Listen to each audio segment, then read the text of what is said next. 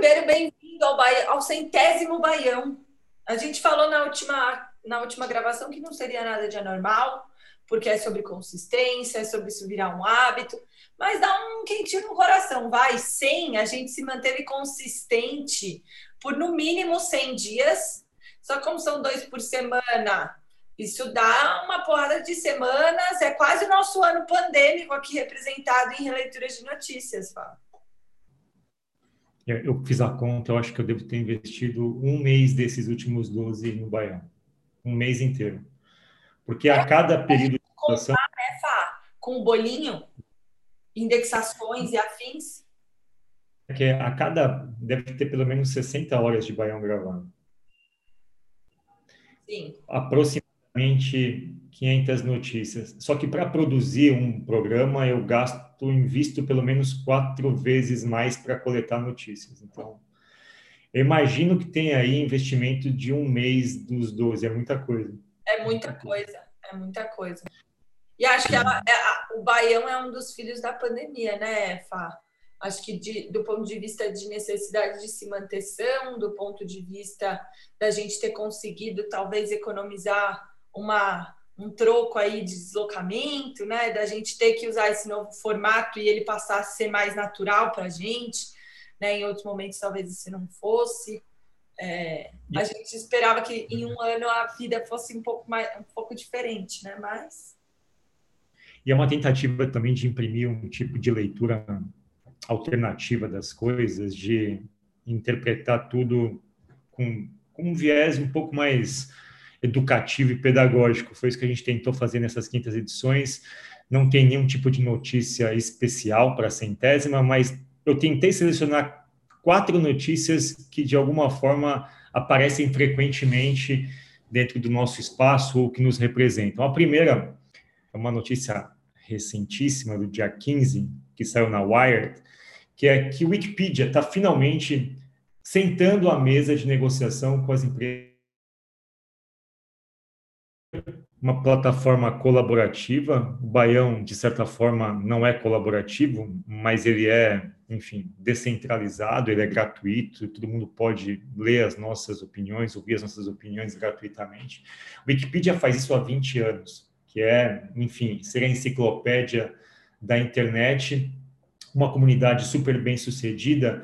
Só que o Wikipedia, no final das contas, ele tem sido usado como veículo oficial de todas as plataformas de internet. O Google, por exemplo, usa o Wikipedia como o mecanismo oficial ali de nivelamento de informação na internet, né? A fonte oficial é o Wikipedia. um dos primeiros, né, Fá? Se você, você digitar é. um tema aleatório, depois dos ads, em geral, vem o Wikipedia, é verdade. E, e o Wikipedia é, de fato, usado pelo Google conscientemente dentro da regra de negócios do Google. Né? Também a Amazon, quando tem a Alexa, todos esses dispositivos, assistentes virtuais, recorrem ao Wikipedia como fonte primária e fidedigna ali de informação. Eu não sei se você sabia disso, mas o Google, no princípio, tentou meio que tirar o Wikipedia de circulação com seu próprio mecanismo de, enfim, é, enciclopédico, chamava KNOW, de Knowledge. Nossa! É, ele tentou fazer isso lá no princípio, não deu certo, e nesse princípio, quando ele tentou implantar a própria ferramenta, ele deu meio que uma escanteada no Wikipedia, não, não, é, não privilegiava os resultados que vinham da plataforma em primeiro lugar, favorecia os teus, e aí ele viu que não tinha como competir com alguém que era muito mais descentralizado, muito mais permeável, muito mais ágil do que ele para poder gerar informação de qualidade. E aí ele abraçou o Wikipedia com todas as forças. Mas no princípio o Google tentou fazer o null, chamava Know, que é uma abreviação de Knowledge. Qual que é o lance, cara? Wikipedia... Assim, rapidinho, eu estou lendo, calhou que eu estou lendo o livro do Pierre Levy, né? Que chama Cybercultura. E ele fala sobre inteligência coletiva e tal. E o Pierre Levy, que é um pesquisador tunisiano, ele é apaixonado pelo Wikipedia. Apaixonado. É, ele, ele comenta muito sobre o ato corajoso de tentar criar a primeira democratização de informação. Ele fala sobre uma possibilidade de governo, assim, sabe? E ele fala que o primeiro pilar de um bom governo digital, de um bom governo, né, de um cyber, de uma cyberdemocracia, é você ter libertação da emissão que é você conseguir colocar todo mundo podendo co-criar conhecimento, né? É, é, ele brinca que na, se antes a gente tinha bibliotecas numa democracia não que não, não abraçava a cybercultura, o Wikipedia foi o primeiro pilar que tentou criar uma cyberdemocracia, assim.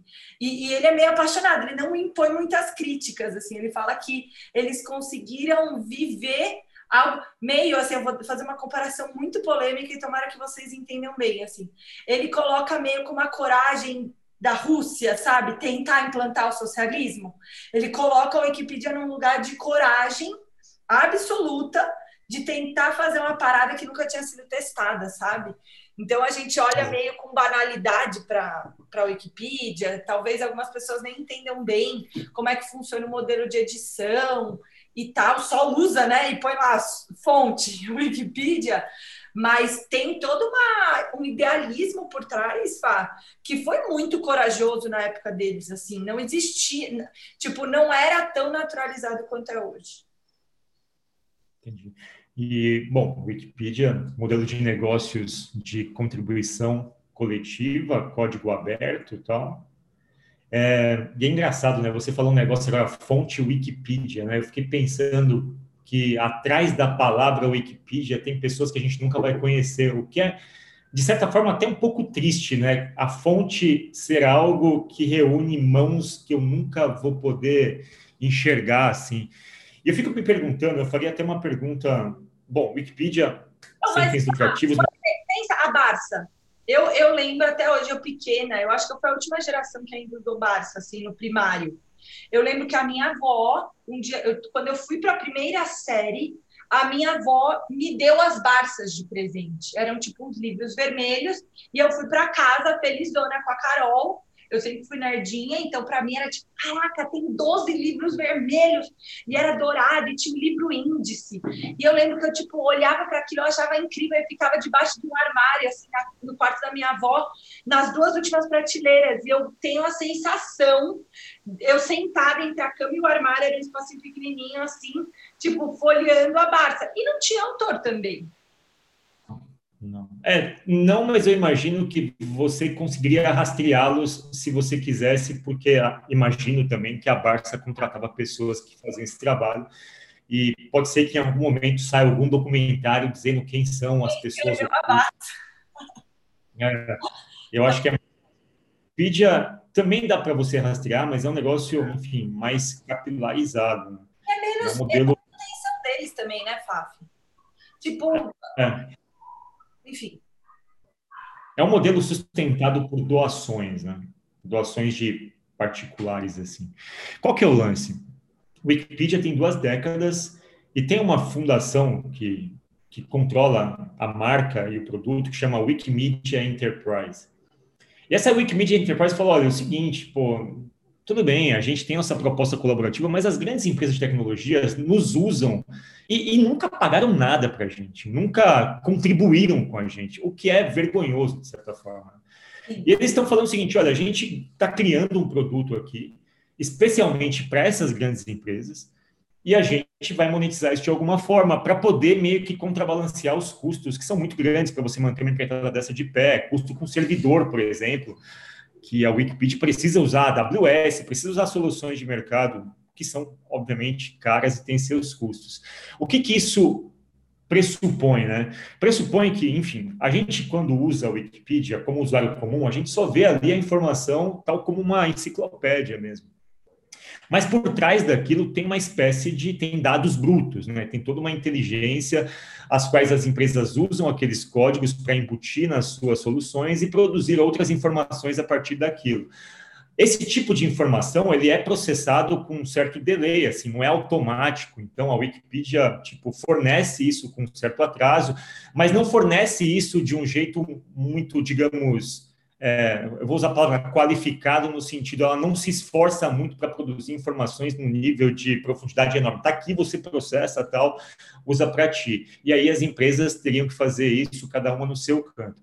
O que a Wikipedia está propondo é a gente vai trabalhar essa informação de um jeito um pouco melhor, vai te dar isso mais imediatamente, de formas um pouco mais indexáveis, com inteligências superiores aqui. Em contrapartida, você melhora o teu produto e, enfim, paga por isso para a gente um determinado valor. Eles estão nos princípios das negociações. Tá? Para a gente, como usuário, não interfere em nada mas a dinâmica da Wikipedia de transacionar essas informações, os motores dessas informações para as big techs, passa a ter um outro nível de atendimento e de especificação, onde a Wikipedia julga que existe um valor agregado, o qual as empresas poderiam pagar para utilizar. Então, ela começa a sentar à mesa das big techs, e eu acho super saudável que isso aconteça, eu quero acompanhar onde isso vai dar. E eu sempre me pergunto, né, o que seria do mundo digital que a gente já tem uma série de controvérsias em relação à cultura do algoritmo, dos limites da privacidade, da segurança,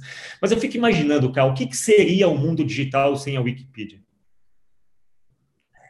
Cara, nesse sentido, Fá, eu concordo com o Pierre Levy, assim, e quem quiser ler, leia Cybercultura.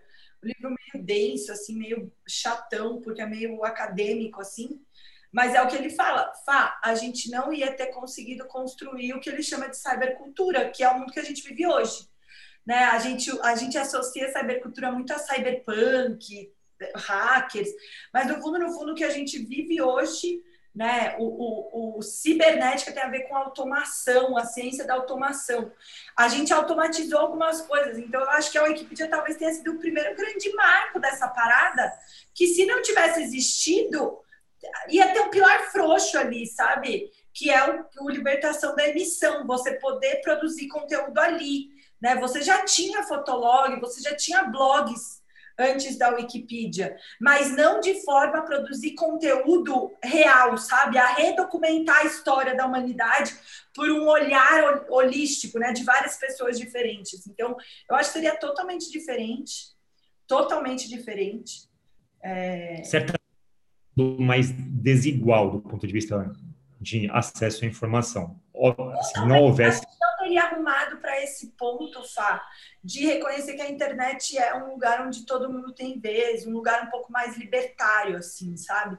Tenho um pouco de medo de falar isso, porque o Jaron Lanier fala que esse é, esse é o problema por isso que tem tanto cybercrime, por isso que tem é, tanto problema, porque a gente associou a internet como um mundo descolado né, do nosso mundo, que onde é a terra de ninguém, onde você não paga nada, onde você não deveria pagar nada e não tem nada a ver, não é isso.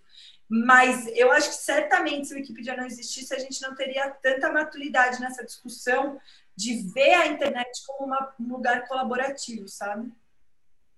Eu não sei se é Dostoiévski que tem uma frase que fala: se Deus não existisse, teríamos que inventá-lo. E eu acho que a frase também para o Wikipedia é exatamente: se a Wikipedia não existisse, a gente teria que inventá-la. Ou seja, não dá para conceber o um mundo sem a divindade, no caso da, da, da expressão do Dostoiévski, e não dá para existir um mundo digital sem a Wikipedia também. Enfim, é uma das coisas mais interessantes, e eu meio que sonho com um dia que na capa da revista Time vai estar escrito empresa do ano, Wikipedia. Eu sei que não é uma empresa, mas a instituição do ano, Wikipedia. Total. Bom, vamos lá. Se que isso trazia reminiscências dos baiões anteriores, o Wikipedia, de certa forma, é uma inspiração. Totalmente. Artigo do El País, do ano de 2020, do dia 27 de setembro de 2020, ela não é tão recente. Que merda. O que aconteceu? Não, tô chocada só com a notícia. Tá certo, Fá. Mais, Uma tela... mais visibilidade é assim que o Instagram prioriza a nudez. Tá na tela do É o País? Tá. Calma aí. Porque eu perdi a minha tela aqui. Só um minutinho que eu vou achar de novo. Boa. Qual que é o lance aqui dessa reportagem? É, eu achei, é, é, o tipo de coisa que a gente, enfim, precisa fazer algumas. É, é muito complexo, né? Porque a gente está falando de uma economia digital que tem lá suas engrenagens que não são simples de entender.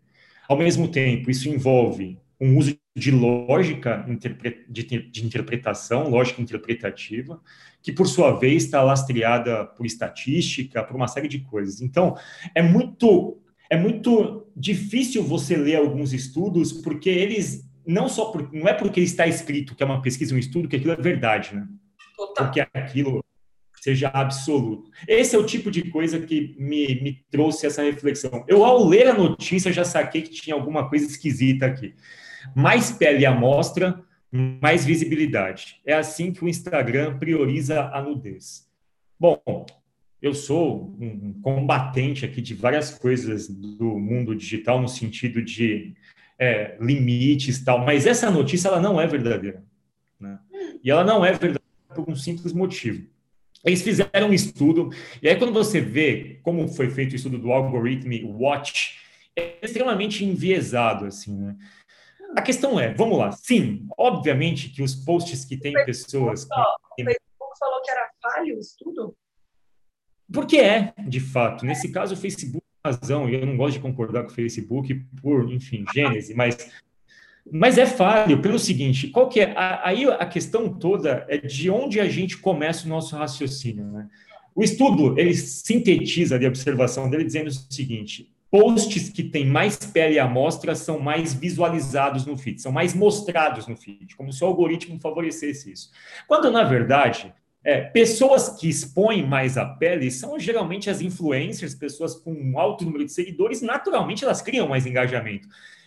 É como se fosse algo tipo o ovo ou a galinha, Tostine vende mais porque é fresco. A gente estudar isso, Fá, de uma forma técnica, assim, pensando. Faz o grupo controle, não faz. Tem como. Mas você não pode eliminar um fator que é o grau de influência das pessoas ah, que têm aquela. Óbvio que não. Esse é o coração do algoritmo o estudo ele não leva em consideração isso. Ele pegou aqui, tá? Ele pegou 37 chamados criadores de conteúdo. Gente, quem cria conteúdo na internet já é uma casta diferente, já é uma, já é um grupo de pessoas que naturalmente influencia e engaja mais pessoas. E automaticamente é óbvio, essas pessoas elas têm um nível de padronização de criação de conteúdo que a gente sabe que expõe mais a pele. Agora, isso não é o Facebook ou o Instagram que gera, entendeu? São as pessoas que seguem essas pessoas que gostam desse tipo de conteúdo e, por sua vez, esse tipo de conteúdo ganha força nos mecanismos de engajamento e aparece mais. A questão para mim aqui, cara, é como a gente lê o estudo. Parece, e de novo, que o Facebook prioriza isso, ou o Instagram prioriza isso, quando na verdade, gente, honestamente, quem nós, né? A gente gosta mais desses conteúdos, a gente, sociedade, valoriza mais isso, segue mais pessoas que oferecem isso, automaticamente e estatisticamente isso é mais poderoso e vai para o topo das recomendações. Dizer que o Instagram incentiva ou de alguma forma prioriza a nudez, eu acho que é uma espécie de, sei lá, desonestidade intelectual, digamos assim. E olha aqui, eu, se você me acompanha nos últimos 99 programas, nos podcasts no, e no que eu escrevo, você sabe o que eu. É raríssimo. A minha questão é o seguinte, cara, não é porque é estudo e pesquisa científica que isso não tem que ser avaliado segundo uma luz também científica. O estudo precisa ser cientificado, cientificado, não sei não, como é que você fala isso. Fábio. Não é uma opinião. Exato.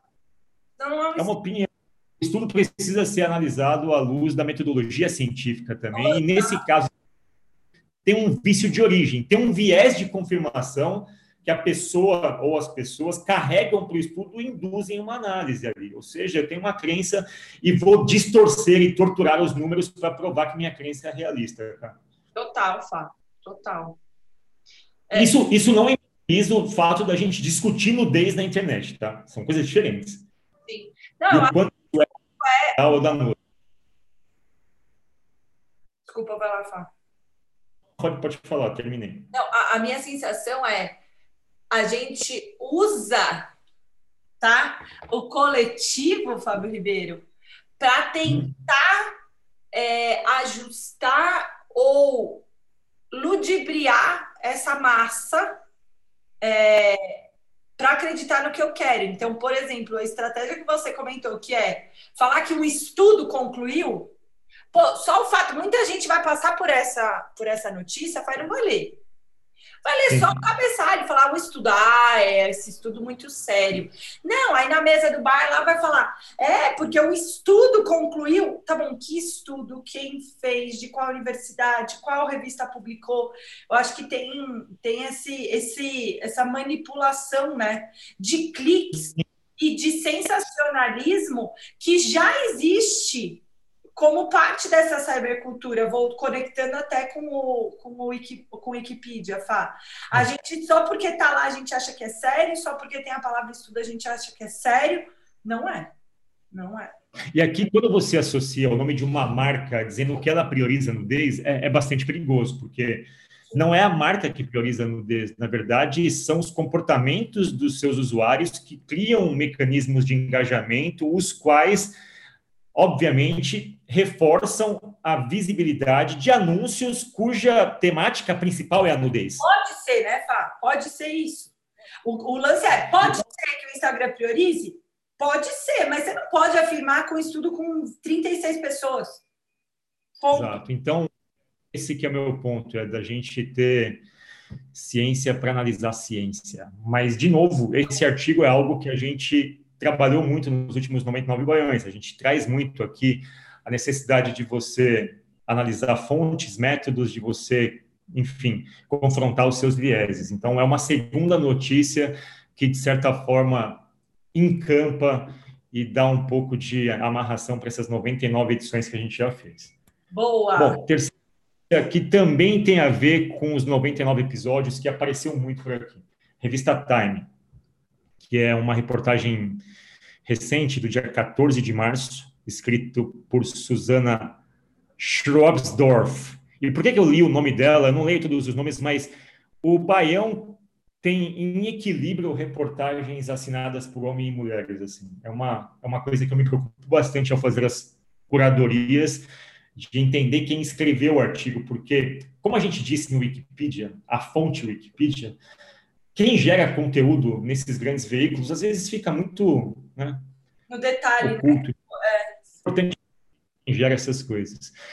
Qual o tema da reportagem aqui e por que, que ela está nesse episódio 100? Por que, que as ligações telefônicas batem ou superam os videochats e por que, que nada supera IRL? É, e aí eu fui buscar o que, que era IRL, né? É in real life, na vida real. Hã? Não entendi. Fica in real life, Mas na é vida real. Face to face, é quando você vai lá no bar, é isso? Por que, que, os telef... por que, que as ligações telefônicas superam os vídeos e por que, que nada supera a vida real quando o contexto aqui é de geração de relações humanas, amizades, como é que a gente... Enfim, a autora escreveu um livro, cara, ela escreveu alguns livros sobre esse tema, ela é uma pesquisadora do MIT, é, a Suzana. E ela escreveu dois livros aqui, Reclaiming Conversation and Alone Together. Que os dois títulos são muito bons, né? Reclaiming Conversation, tipo, pleiteando conversas, pleiteando contato, e o Alone Together é a síntese da época digital, né? A gente está sozinho, mas está junto num vídeo, está junto num chat, está junto nas interações de redes sociais. O que que, desculpa, quem escreveu, na verdade... Sherry... É, Sherry Susana fez o artigo. O que, que ela diz aqui especificamente na reportagem, e é uma síntese da pandemia, né? que a gente hoje está com amizades é, catalogadas e condicionadas por agendas, né? A gente marca um apontamento, poder fazer uma chamada de Zoom e tal. E ao mesmo tempo que a gente vê a pessoa ali, tem uma ansiedade daquilo não se converter em realidade, sabe? Tipo, eu tô com você aqui, mas não tô com você aqui, e estaria ansioso por estar com você aqui. Então, o que ela diz é que, por mais que a tecnologia fique sofisticada, quanto mais sofisticada a tecnologia é para gerenciar os contatos, por paradoxal que seja, mais vazio é o contato. Ou seja, por isso que a ligação telefônica, que é a coisa mais primária que tem daquilo que que une as distâncias, ela passa uma sensação de conforto melhor do que a melhor tecnologia que simule uma artificialidade no contato. E ela diz respeito ao quanto isso, de alguma forma, tende a ser algo que a gente vai precisar recuperar não só no pós-pandemia, mas já como uma dinâmica que estava se encaminhando mesmo nas relações digitais. É, isso está criando uma série de ansiedades, angústias, e a gente, de certa forma, vai precisar recuperar esse contato social. Quem diz isso é uma pesquisadora do MIT, engenheira lógica, que postula contra a própria, a próprio campo de atuação, de alguma forma. Já tá vendo aqui? She's been studying how technology affects your capacity for empathy and connection. Que a Apple lançou seu primeiro computador. Ô, Fá, sabe o que eu estava pensando aqui? Vou dar um exemplo, tá? É, aniversário do namorado de uma amiga, certo? Em tempos pré-pandemia, você iria num bar, ver sua amiga, passar dar um beijo. Assim, eu nunca entraria na festa online pelo Zoom dessa pessoa, sabe?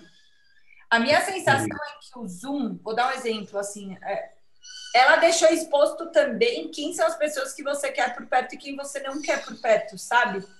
Ao mesmo tempo que eu concordo plenamente, é, e eu acho que a gente vai ter que ressignificar a empatia, a minha sensação é que você, hoje, a pandemia e, e o uso de videochats e tal, deixa muito claro com quem você é, quer ter intimidade, com quem você quer ter uma relação e com quem você não quer.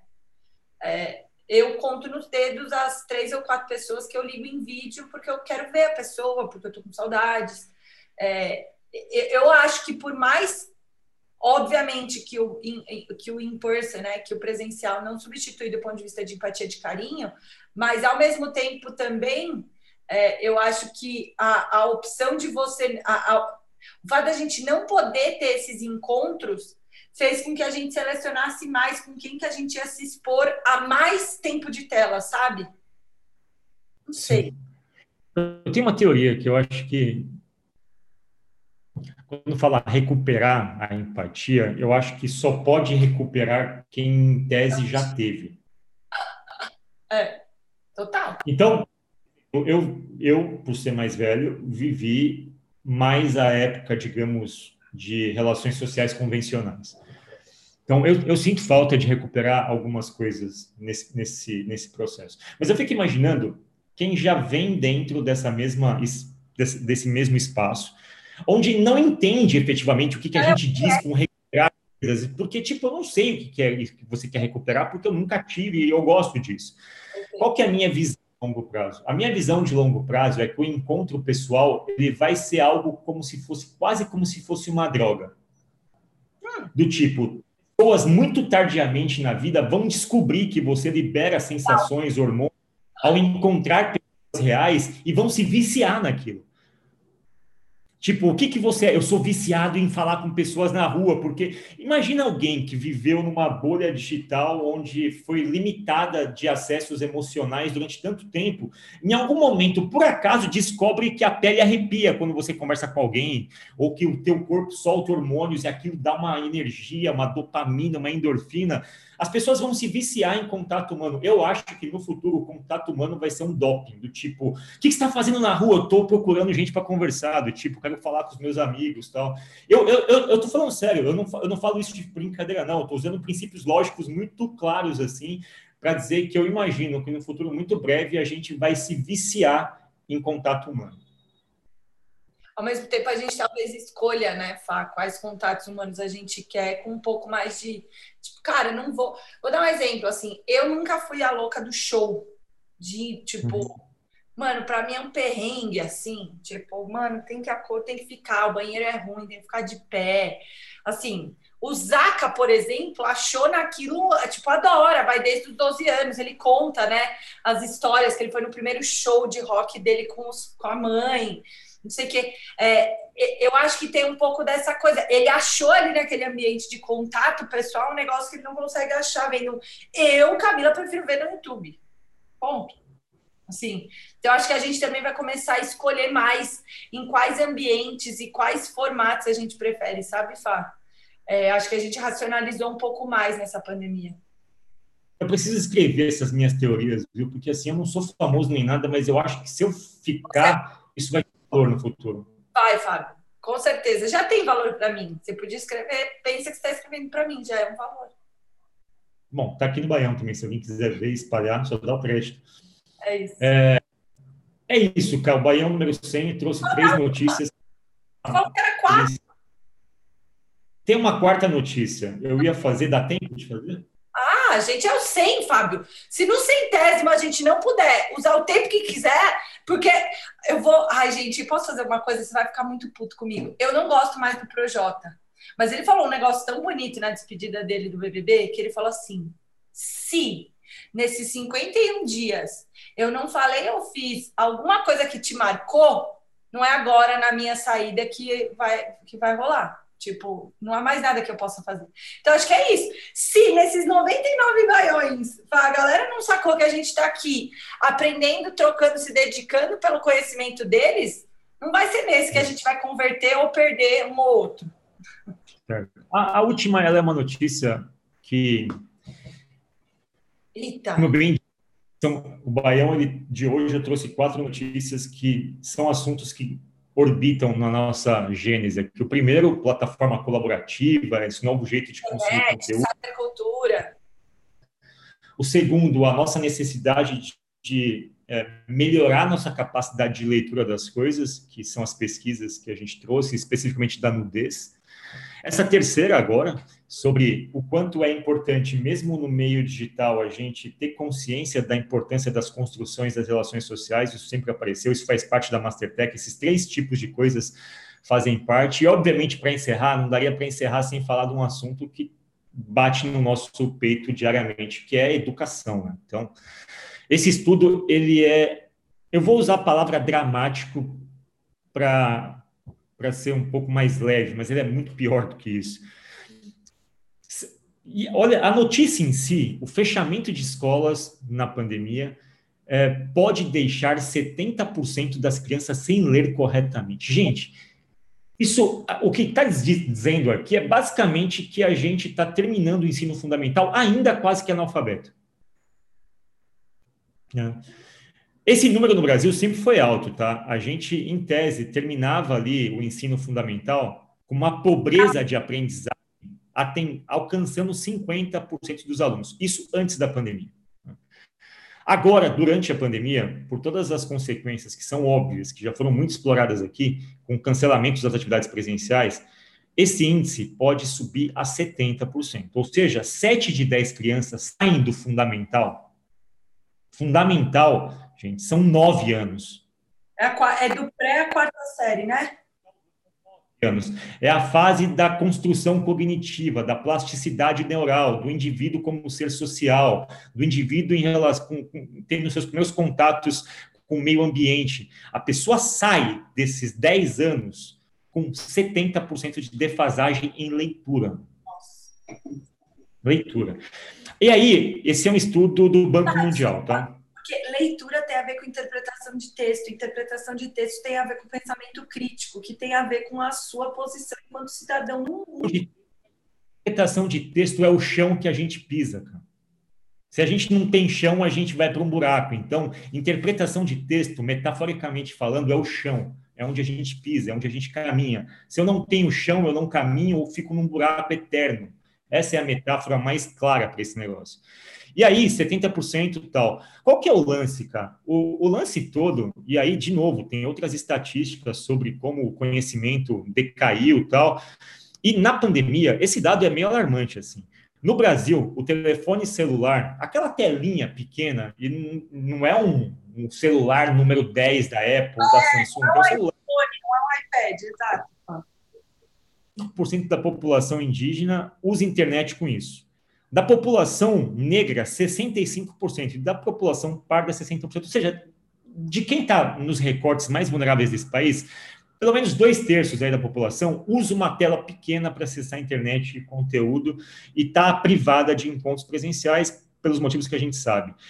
Cara, esses dados todos criam uma outra, uma, uma outra conclusão aqui, um silogismo esse impacto ele vai perdurar nos próximos 15 anos, ele vai ter efeito econômico e efeito social e efeito de mobilidade social, ele vai criar ainda mais desigualdade por mais 15 anos, ou seja, esses 13 meses vão criar 15 anos de efeito. Mas são muito mais, Fábio, que 13 meses.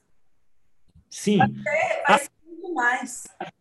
A, a, expectativa é de que isso dure até 2038, que a gente vá sentir o abalo sísmico da pandemia na educação até 2038, ou seja, é uma onda que vai ecoar até 2038. Cara, isso para mim é, é chocante, porque a gente se preocupa com muita coisa e a gente tem discussões que elas vão para muitos lados, de segurança, do digital, da evolução do modelo de negócios, da inteligência artificial. E tem um problema mastodôntico na nossa frente que a gente evita olhar. E educação é isso, é um problema mastodôntico que a gente evita olhar, né? Então, é alarmante, sempre foi alarmante a posição do Brasil em educação. Isso tem consequências seríssimas em ciência, em produtividade, e competitividade, mas tem consequências seríssimas em mobilidade social. Isso que já era alarmante cresceu 40%, saiu de 50% para 70%, ou seja, houve um aumento do problema em 40%. 20 pontos percentuais, mais 40% de impacto. Que, que, você acha disso tudo, Caio? Eu sei que não é a melhor notícia do mundo para encerrar o Baião, mas de certa forma a educação faz parte da nossa pauta. A gente tem uma ONG que trata desses assuntos e eu acho que a gente tem aqui um trabalho fundamental de, primeiro, alertar as pessoas sobre isso, segundo, criar essa consciência e, terceiro, botar a mão na massa e fazer alguma coisa. Ai, Fá, porque eu acho que, na verdade, eu acho essa notícia perfeita para encerrar o Baião, porque é o que você falou. Leitura é tipo a base do que. Tipo, é o que a gente faz aqui, Fá. É a gente trocar entre a gente as nossas percepções de leitura. A partir do momento que existe uma defasagem nessa capacidade, eu enfraqueci socialmente meu país. Assim, é, é, é princípio básico que é você simplesmente compreender. Quando você olha lá para a taxonomia de Bloom, a primeira é compreensão. Se eu não consigo compreender, eu não consigo avançar, eu nunca vou conseguir aplicar, não vou conseguir analisar, eu não vou conseguir crescer. Então, acho que o Baião ele está aqui na tentativa da gente suportar as pessoas a tentar compreender usando as nossas visões é, de mundo, né, para tentar fomentar que ela também aplique a dela. Se a gente vai ter uma defasagem, vai ter por muitos anos, é, talvez o Baião se torne ainda mais necessário um para tentar ser um, um fôlego, uma alternativa para que a pessoa treine isso, mas é muito, é muito pesado, assim, você pensar que é, vai ser longo, né? Que a gente, é, é, uma, é, é, um, é um negócio que a gente vai ficar pagando parcelado, assim, por 15 anos, né? Mas eu acho que talvez essa notícia faça o Baião ser ainda mais potente, assim, ainda mais relevante, sabe, Fá? Baião número 100, interpretação de contexto, que é tudo que a gente faz, interpretar eu acho contexto. a gente podia ter, eu acho, Fá, eu gostei muito dessa sua tentativa de trazer quatro notícias de temas recorrentes, assim. Eu talvez colocaria esse Baião como consistência, assim, sabe? O quanto a gente se manter é, fiel a esse propósito de interpretação de contexto, mas o quanto consistência é importante, sabe, Fá? Não sei, é, é me, me emociona a gente parar para pensar que a gente, sem necessariamente ter clareza de quem são as carinhas ou os ouvidos que estão do outro lado da tela, é, se, se colocou de forma consistente a produzir essa nova, essa nova leitura, sabe?